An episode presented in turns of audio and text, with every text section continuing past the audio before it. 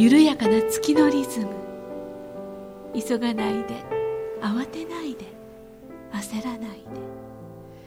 月明かりの中で事の葉を紡ぐ。ここは音楽のスピリットとピースマインドを伝える。光のカフェ。ウォンとはるかのムーントークカフェこんばんはウォミさんです。こんばんは武田遥です。さて先週に引き続き茂子さん特集第2回。はい。ですね。これからますますディープになってきますね。深い話が続いていきますのでうん茂子さん素敵です。本当に素敵です。たっぷりお聞きください。それで司法試験の勉強を始めたんです。でねその東大法学部では取れる資格は司法試験しかないんです。あ他のはないの。あのなんていうかい。いや別に他のも取ってもいいんですけど誰もやらないからうん。あの取っていい資格はそれだけなんですね。あの、まあ、教員免許っていうのは別にありますけど、うん。でだけどそんなあの早起きが苦手でお勤めができそうもないから一応資格取っとこうと思って取れるような試験じゃないんですよやっぱりそれでもうなんか勉強も進まないわ、うん。なんかやるとどんどん吐き気がするぐらい嫌になっちゃうわ、うん。学校行きたくないし予備校も行こうと思ったんだけど行きたくないしうん。そんなこんなで2年間ぐらいほとんど今で言う引きこもりですね。当時は引きこもりっていう言葉がなかったんですけど、あまはい、引きこもってずっとあの東京のあの白山っていう大学の近くのところにあるマンションにほとんど24時間そこにいるっていう生活をで何してたかっていうとねうん。本を読んでたんですよ。それもあのね法学と全く関係のない推理小説とかうん。普通の小説とかを1日文庫本で3冊ずつぐらいうん。だから多分3年間で1,000冊ぐらい読んだと思うんですけどっていうことやってました。眉の中に入ってたようなそうね。ねうんでもそういう時期って、まあ、ある意味とても孤独で追い詰められた時期なんだけれど、うん。なんかこう今でもこう甘酸っぱいっていうかこうくるもう苦しいんだけれど思い出すでしょ？あのねなんか一つの原点みたいになってるそうですね記憶がないんですでも。あのあまりにもしんどかったのでうん。何をしたかっていう記憶があまりなくて、うん。ただ私が思うのにその苦しんでいる意識の下でうん。うん自分がその次に何をするかっていうことについての心の準備っていうのをずっとしてたと思う。だから眉っていうのは本当にそうだと思うんですけどあのね唯一楽しかったのは歌いに行った時だったんですよね。はい、ここで次の あれが、あの、はい。東大の中にぐ、うん。あの、やっぱり軽音楽かしら、あの、音楽をやるところに、あまあ、所属するんだよね、クラブなのかしら。はい。ジャズクラブでのね活動を、まあ、卒業後もはい。続けられていたということで、これはある意味東大、東大の中にあったの？ですよね。そのあの、卒業そうです。はい。後もえっと、東大に、えっと、軽音楽のサークルっていうのがいくつかあるんですけど、うんうん私はポンプっていう名前のサークルに入っててでそこでね、えっと、後半はボーカル歌ってたんですよ。で当時はなんかスティービー・ワンダーとかあーああいういわゆるソウル系の音楽を歌ってたんですけどそれがまた下手でございまして なんかね不器用すぎてうまく真似ができないんですねスティービー・ワンダーとか歌っても。であのあんまりも聞いてみたいね。ね素敵だとそう思いますですか、けどね。じゃあ今度なんかやりましょう。ね、しげこさんはい。のスティービー・ワンダー絶対聞きたい。うん。でねあまりなんかうまく歌えないのでこれはちょっとそのなんていうかアメリカのポップス系の音楽の基礎を勉強した方がいいと思ったんですよね。うん要するに私はクラシックの基礎は勉強してるんだけど、うんうん。ポップス系の音楽っていうのはあんまり何もやってないから、うんうん。そういうことができたらいいなと思ってじゃあそのポップス系の音楽の基礎は何かと思ってまあジャズだよねと思って、それでジャズを習ってみることにしたっていうなんか。超なんていうか理論的っていうかなんていうかね。はい、は 理屈っぽい人だったの。ぽいですね本当にねでも選択肢としてはちゃんと正しい方の道に乗ってらっしゃる感じしますよね。そうなんでしょうね。でもまあ、うんあの、その時は本当になんか藁をもう、掴むような掴むような気思いで持ちだったのかね。もしれないし。うんなんか今もだからそれ以外の時間っていうのが灰色の雲にかかっちゃったみたいになってうん。まあ、乖離し今今言うとなんか乖離してた乖離した状態うん、かなり乖離してたんだと思うんですけど、あの歌ってる時間になると例えばバンドの練習に行くとかうん私、こう大学5年生の時からジャズボーカルの勉強を始めたんですけど、ええでこう歌いに行ってる時間だけはピシッとなんかあ自分に魂がフォーカスがかそうですね。自分が自分に重なってる感じがしてそこに戻ってきたっていう感じでなんかこうわ自分に感情があるんだっていうことが分かったりとか、うん。体があるんだっていうことが分かったりとかこうなんていうのかなこう自分は生きてて命があって、生きがいっていうものがあるんだっていうのが分かるっていう体験をその歌ってる時だけうん。持つことができてだからその黒黒っぽい雲とうん。そのキラキラの経験の間を行ったり来たりしてたっていうのが私の大学の特に後半の経験でしたね。まあ、対局のところを経験されていらっしゃってそこのゾーンも持ってるからキラキラの嬉しさとか喜びっていうのがすごくよく分かられたんでしょうね。そうですね。なんかそれに関してはすごい感謝を私は持っています。なんかその時期に何が自分にとって辛くて何は自分にとって幸せなのかっていうことを本当に深いところでなんていうの味わって体験することができたので、その後迷わなくてうんそれについては迷わなくてよくなったっていう良さがうん。あると思います。なるほどね、うん。今のねごめんなさい。いいですか、うん。今のお話ね、うん。聞いてるとやっぱりリスナーの方の中でも引きこもっちゃってる方うね、ん。いたとしてもいいじゃないって、うん。今のあなたのそれは眉の大事な成長させるための時間なんだから、うん。いつか必ず外にねさなぎとなって出るからって。なんかね茂子さんからエールいただいたようなそうだよね。しま本当すねに。あの茂子さんはそういう人のなんか痛みみたいなものにこう寄り添える、やっぱ彼女の歌を聴くとやっぱそういうこうなんていうの懐の深さみたいなのがあるからね、えーそうですよね、はい。みんなえー勇気づけられていることでしょう、はい、はい。でその褒められちゃった。それが、えーはい。はい。大学時代。はい。もう終わりの頃ですよね、はい。で卒業も、まあ、司法試験への挑戦と、うん。このジャズクラブの生活活動を続けながら自分の歩む道を模索してはい。私の本当の好きなことって何なんだろう？本当にやりたいことって何なんだろう？っていう扉のところにたどり着いていったという。そうですねあのね歌手になろうと思った瞬間っていうのがあるんですよ。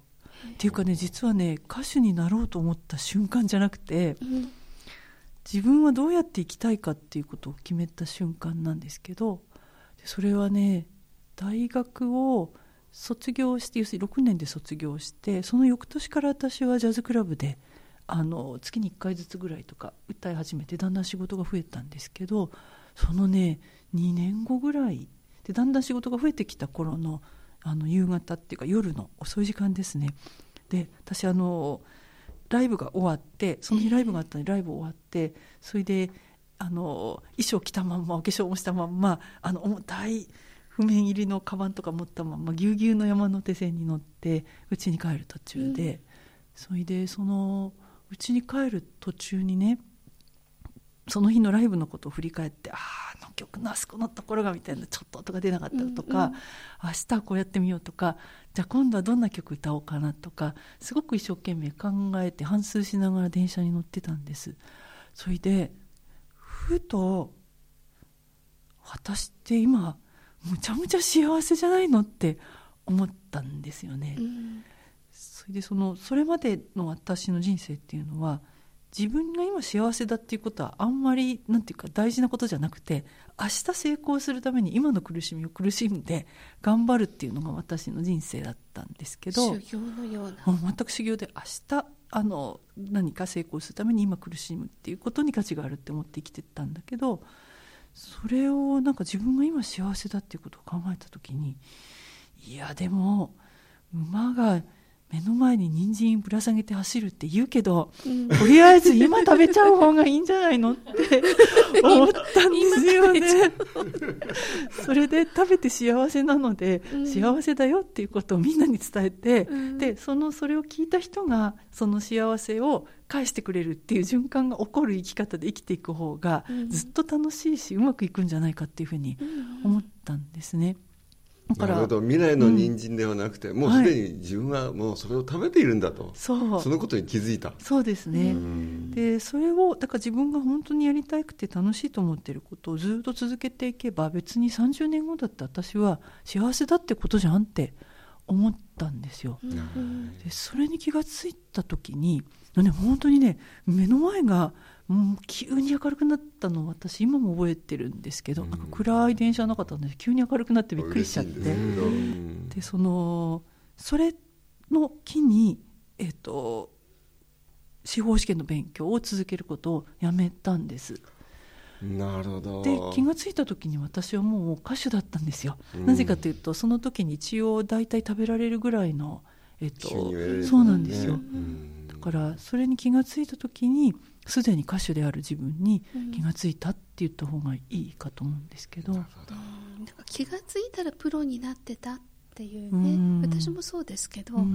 ん目指したまあ、んじゃなくてそういうね結果として。社会社会の中うん。の自分の立ち位置っていうことはそういうふうに決まっていくんだけれど、うん。今の突然目の前がうん。パーッと赤くなって私歌いたいようん。っていうことをうん。なんかこうなんかこう掴んだ、うんその時は本当に本当にね明るくなるんだよね、うん。不思議色彩がね本当ですよね。でも早い時期に、うん。それは何歳の時だったの？だから26と思います、人生において早い段階でそれに気づけたつかめたって、うん。すごいことですよね。ねそうですね。で葛藤が深かった分だけ、うん。気づきも深かったから本当にそれから迷わなくてもよくなったっていうのはうん。よかったなと思います絶対戻れないと思うから、うんあまりにも大変だったから、素晴らしい、はい。26歳でついにはい。抱いて鈴木茂子が目覚めました。はい。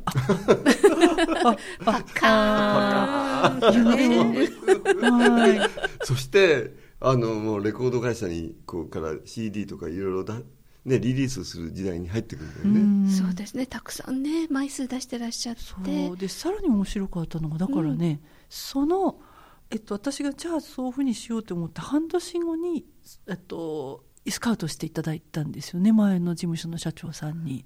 でリリースができたからなんかその自分がこうしようっていうふうにクリアになった時にそこに道ができるっていうこともすごくなんか印象深いなと思う思うんですよ。ね。そういうことってないですか？あなんかのこう、うん、ある時ふっといただくっていうんですか、うん。で自分がこう思ってもいなかったジャンルのものをいただいたりとかっていうのもあるし、やっぱり決断するっていうのはすごく大きいなと思います。よね,、よね。私も、うん。まあそういうねちょっとちっちゃい経験はありますけどうもん。うんでももうちょっとそこのところで聞きたいんだけど、うん。まあ要するにレコード会社うにん。所属し、えーまああの事務所にも、まあ、プロの事務所に入っていって、それから CD を何枚ぐらいでリリースしたんですか全部で12 12枚ですね。はい。今でもあのそのなんていうの？あのアマゾンを見るとジャズ部門のボーカル部門ですすごい高いランキングされているんだよね、そうなんですね、うん。知りませんでした。はい、はい。でまああのジャズシンガーとして、まあ、一世を風靡するというかねねすごい賞注目度。もいっぱいいただいてますからね、うん。もう94年もうデビューと同時ぐらいですよね。第10回日本ジャズボーカル大賞新人賞受賞、はい。翌年95年が名門ニューヨークブルーノートで日本人ボーカリストとして初のデビュー公演。うん、というね。ちょっと全然話違うけどさ、はい。千恵子さんすごい英語がお上手じゃない？ほらなんで僕がそういうこと言った言ったかっていうと、はい。英語で歌う現場で歌うっていうのは要するにほらあの日本人あが日本人なまりの英語だはい。とすぐわかるじゃない、ああ、いやでもね、現地の人は私が歌っても別にあのネイティブだとは思ってくれてないと思いますよ。うん。まあそんなことはないと思いますけど、うん。はい。でも僕たちから、僕たちから聞くと、やっぱりネイティブの英語に聞こえるんだよね。でも多分ありがとうございま彼らからはんもうちゃんと分かるのかな。すとは思います、うん。けどなんかその特にニューヨークに行ってブルーノートで歌った時ねうん私だからねすごく怖かったんですよ。だよね。何しろお客さんは、あの私が神様だと思ってる人たちを連日その出演するところに見に来てる人たちだから どうやったって太刀打ちのしようがないね言語の問題もさることながら、うん。だけどでなんかどうしようかなと思ってあのどうなったらいいんだろうと思いながらステージに上がったんですけど、うん上がってみて意外と気がついたのがお客さんねすごく懐が深くて優しいんですよ。そうなんかねこうねいいことやってからあそしたら握手してあげるからみたいななんていうかこの懐の深さっていうか。なんかそういう感じ、いそうなんだようん、ねだからねうまいかどうか聞いてやれみたいな感じじゃなくて、うん。最初から楽しみに来てるからその相手が何であるかっていうことよりも楽し一緒に楽しもうっていうことを大事にしてくれてるお客さんだなっていうのがすごく感じられて応援してもらってる感じがしたので。そこら辺のそのオーディエンスの違いっていうのは、その意識の違いっていうのはなんか日本と向こうとちょっと違うところがあるよね、そうかもしれませんね、なんかカジュアルな感じのおかげですごい気楽だったっていうのはあるかな。なるほどね、頑張っちゃわなくてよかったそうですっね。てことですよね。でまた向こうの結構トップミュージシャンたちをあのバックに演奏したりしてますよね。そうですうね、ん。でまたみんなものすごく優しくってななんかあんまりそのあのすごいミュージシャンであればあるほどあんまり偉そうなとこがなくてうん。なんか本当に大事にしてくれるのでうん。で私が持ってる技術のまんまその技術の中で全体がよく聞こえるようにっていうことをすごく考えて演奏してくれるので、うん。なんていうのかな。あのウォンさんもそうなんですけど、うん。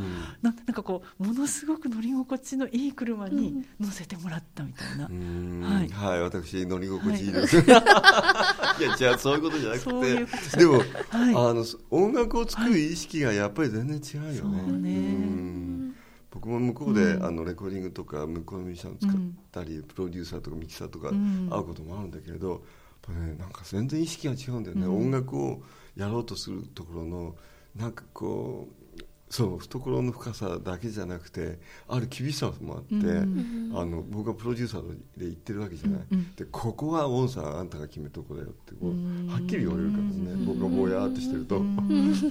なるほど、うん、だからすごいなででそれが全然厳しいんじゃなくて楽しいんだよね、追い詰められてるわけじゃなくてこう、うん。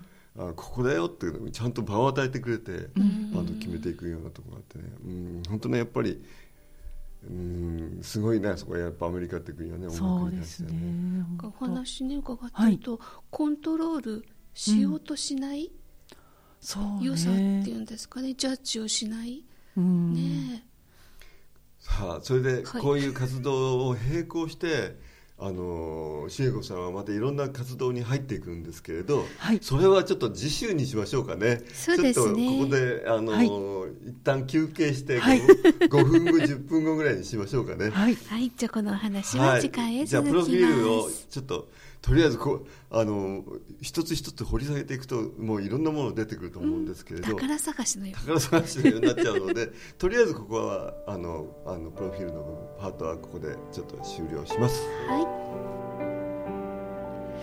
い、えー今日はこの辺でお別れになります。次回のオンエアは3月30日午後7時からの予定です。お相手はモーミンさんと武田遥でした。また来週この番組への皆様からのご意見ご感想もお待ちしております。宛先はポッドキャストの添付テキストの記載にある宛先にお寄せください。ウォンとはるかのムーントークカフェ。この番組はサンドウェアブルームーンの提供でお送りしました。